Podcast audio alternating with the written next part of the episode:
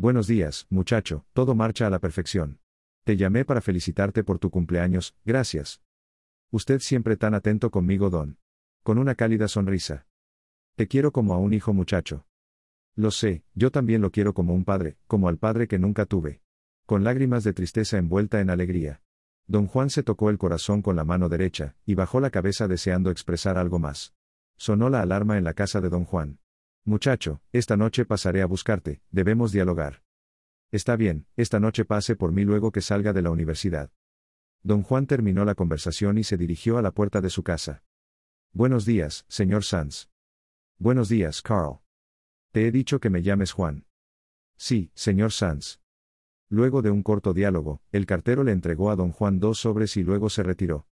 Él se dirigió hacia su oficina, allí abrió uno de los sobres, el cual contenía un JT virtual.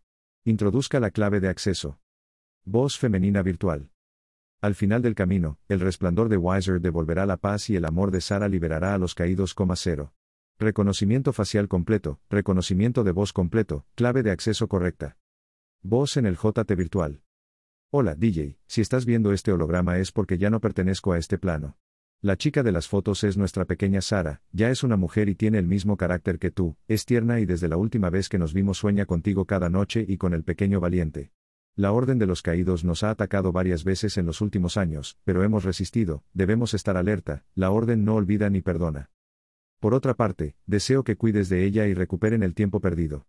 Esta es su dirección y su número de teléfono. Fuiste lo mejor que me pasó en toda mi vida, por siempre tuya. Fin del mensaje. Autodestrucción. Voz en el JT virtual. Lágrimas brotaron de los ojos de don Juan acariciando sus pupilas, creando en su interior un vacío inmenso debilitando su corazón.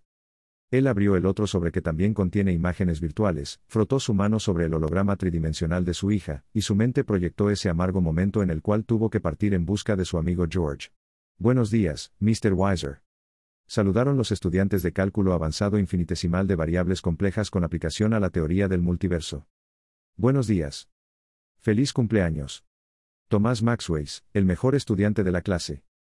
Gracias, Maxways. Antes de su examen final, me gustaría decirle que ha sido bello compartir con cada uno de ustedes.